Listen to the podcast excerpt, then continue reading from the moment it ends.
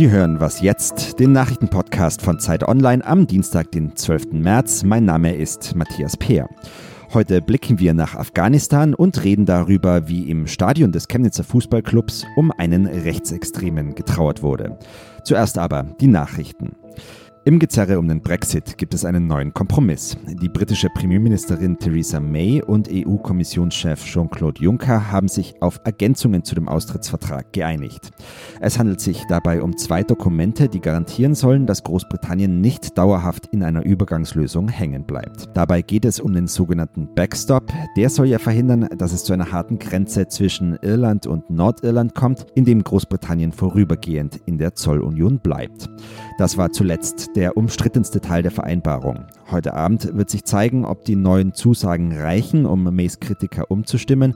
Das britische Unterhaus stimmt dann noch einmal über das Austrittsabkommen ab.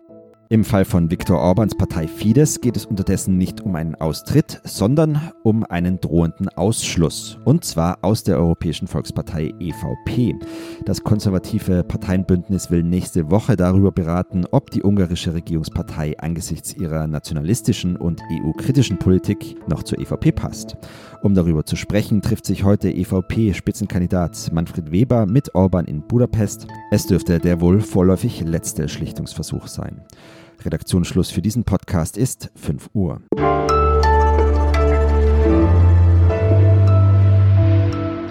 Hallo und herzlich willkommen an diesem Dienstag. Mein Name ist Fabian Scheler und ja, alle reden gerade zu Recht über den Brexit. Das machen wir morgen wieder. Doch ich möchte die Gelegenheit nutzen, um einen der wichtigsten außenpolitischen Konflikte der jüngeren Vergangenheit zu besprechen. Denn vor 18 Jahren, da intervenierten die USA in Afghanistan, um die Taliban zu stürzen und der Konflikt, der dauert ja bis heute an. Deutschland ist ebenfalls mit einem Mandat und Soldaten vor Ort. Doch Donald Trump hat angekündigt, die US-Truppen abzuziehen und seitdem verhandeln die USA direkt mit den Taliban über die Zeit danach.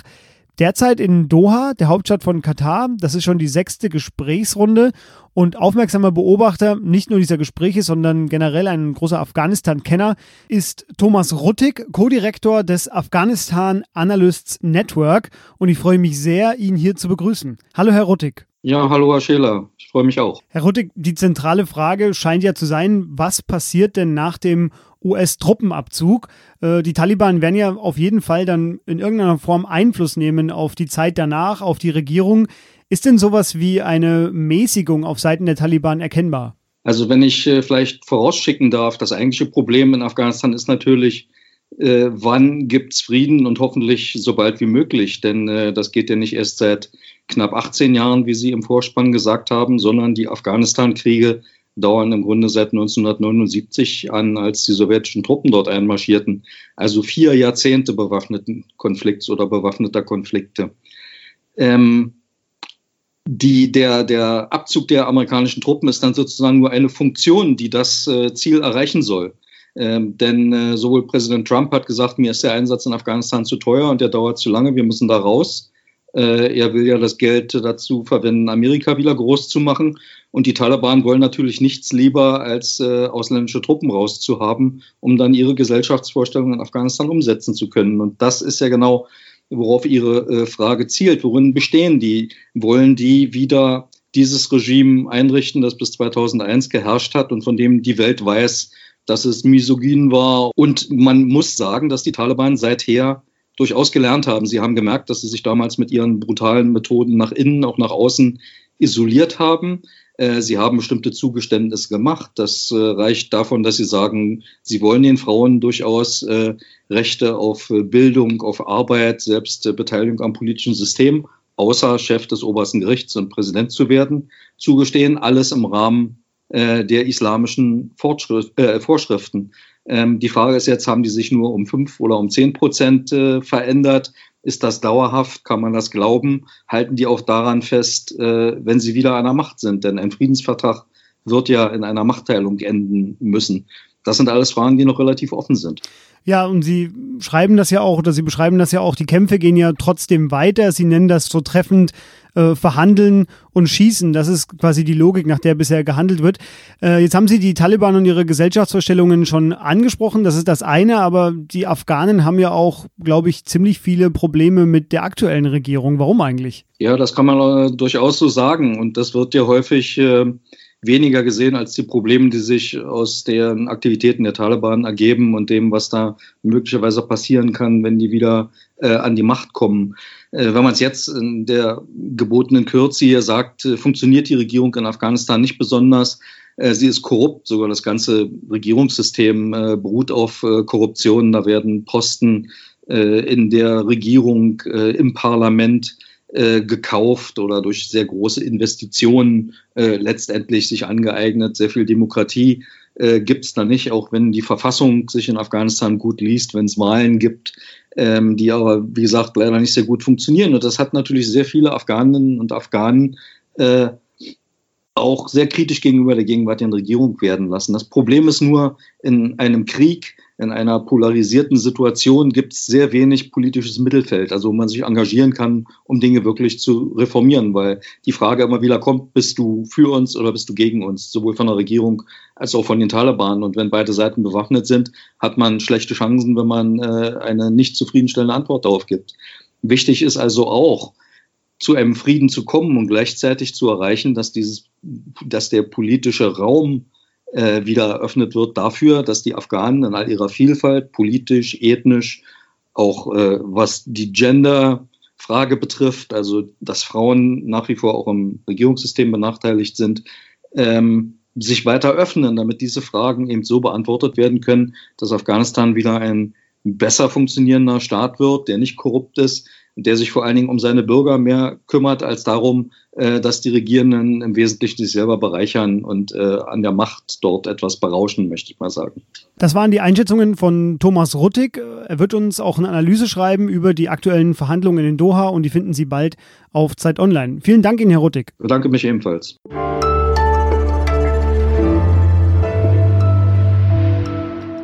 Und sonst so? Ich lade einen Podcast hoch, Sie laden ihn runter. Das ist vermeintlich keine große Sache.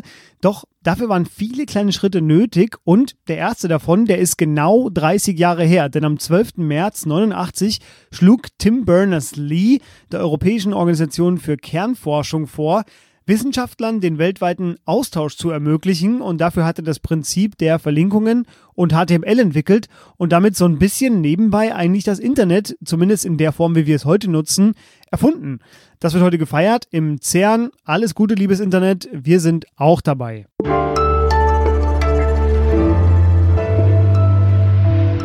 Wenn verdiente Fußballer oder Vereinspräsidenten oder langjährige Fans sterben, dann trauern meistens ganze Fußballstadien. Das ist beim Toten ja auch eine Art selbstverständlich. Doch was am Wochenende in Chemnitz geschah, das lässt sich nicht einfach als Trauerbewältigung abhaken, denn der langjährige Fan des Chemnitzer FC, Thomas Haller, der ist am Freitag an Krebs gestorben und der Verein erlaubte die Trauer auch. Er war ja sogar selbst Teil davon. Es gab eine Durchsage, es gab das Bild von diesem Haller, von diesem Thomas Haller auf der Leinwand. Es gab eine Schweigeminute, eine Choreografie. Doch Haller, der war nicht nur Fan, er war auch Gründer der Gruppe Hooligans, Nazis, Rassisten. Er hat also keinen Hehl draus gemacht, was er war, nämlich ein Rechtsextremer. Und der Chemnitzer FC duldete trotzdem das Gedenken an ihn. Und darüber rede ich nun mit meinem Kollegen aus dem Sport, Christian Spiller. Hi. Hallo, grüß dich. Christian, hätte der Verein anders reagieren müssen? Ja, also natürlich Erstmal ist Trauer immer erlaubt, ja, auch über einen Neonazi. Ähm, es sind ja auch Menschen. Und wenn die Fans das praktisch für sich gemacht hätten, wäre, glaube ich, die Aufregung auch nicht so groß gewesen. Aber als Verein dieser Trauer dann, ähm, also als Verein, der sich auf dem Boden des Grundgesetzes zu bewegen hat, dieser Trauer dann Raum zu geben, ähm, das ist dann schon ein, ein No-Go. Beziehungsweise es zeigt, glaube ich, sehr gut, welche Verhältnisse in Chemnitz eben da herrschen. Denn also die Neonazis haben gezeigt, wer das Sagen hat. Ja, das muss man, das muss man so klar feststellen. Denn es scheint ja nicht so, als wäre der Verein da irgendwie reingestolpert, sondern er hat heute dann nochmal erklärt, dass ähm, massive Ausschreitungen gedroht hätten, wenn er diese, diese, ähm, diese Trauer, diese Choreografie nicht zugelassen hätte und hat auch Anzeige gegen, un, gegen Unbekannt gestellt, weil äh, er schreibt selber, äh, sozusagen schwerer Landfriedensbruch angekündigt wurde. Und das sind schon äh, ja, sehr krasse Verhältnisse, wenn man das mal so formulieren möchte. Es gibt jetzt auch eine Reihe von äh, Rücktritten. Der Geschäftsführer, die Fanbeauftragte, der Stadionsprecher und der Hauptsponsor, die Sparkasse, der hat auch angekündigt, sich zurückzuziehen. Das zeigt doch aber zumindest, dass äh, Rechtsradikalismus danach zumindest geächtet wird, oder nicht? Ja, na, also wenn ich Sponsor wäre, würde ich mich auch zurückziehen. Ne? Also Chemnitz hat äh, schon seit den Ausschreitungen und Aufmärschen im vergangenen Jahr einen ziemlich schlechten Ruf. Ähm, äh, die Demos hatten ihren Ursprung ja auch in, den, in der Hooligan-Szene vom, vom, vom Chemnitzer FC. Also es sind jetzt schon viele Leute zurückgetreten aus dem Verein. Ähm, äh, ich glaube, was es braucht, ist so ein das klingt so abgegriffen, aber so ein Aufstand der Anständigen. Ne? Also ähm, es sind ja nicht alle Chemnitz-Fans Nazis. Ne? Ich würde sogar behaupten, die große Mehrheit sind es nicht. Aber die müssen sie jetzt halt mal sagen, ähm, hört auf mit dem Scheiß, ihr macht unseren Verein kaputt, ihr macht unsere Stadt kaputt. Und dabei müssen sie vom Verein und von der Stadt auch unterstützt werden. Und ähm, alle müssen zeigen, dass sie halt den Neonazis da nicht gewillt sind, das Feld zu überlassen. Das, das ist das, was passieren sollte. Bei all der Aufregung gespielt wurde trotzdem das Spiel gegen Altklinike in der vierten Liga endete 4 zu 4. Chemnitz bleibt damit auch an der Tabellenspitze. Also sind, man wird weiter über Chemnitz reden. Vielen Dank dir, Christian, für den Moment. Bitte, bitte. Und das war Was Jetzt an diesem Dienstag. Schreiben Sie uns an wasjetzt.zeit.de, wenn Sie Fragen, Kritik oder Hinweise haben. Oder auch bei Twitter unter Was Jetzt. Ich lese das alles. Ich habe mir da eine Suche eingestellt. Freue mich auf Feedback. Wir hören uns dann morgen wieder. Bis dahin.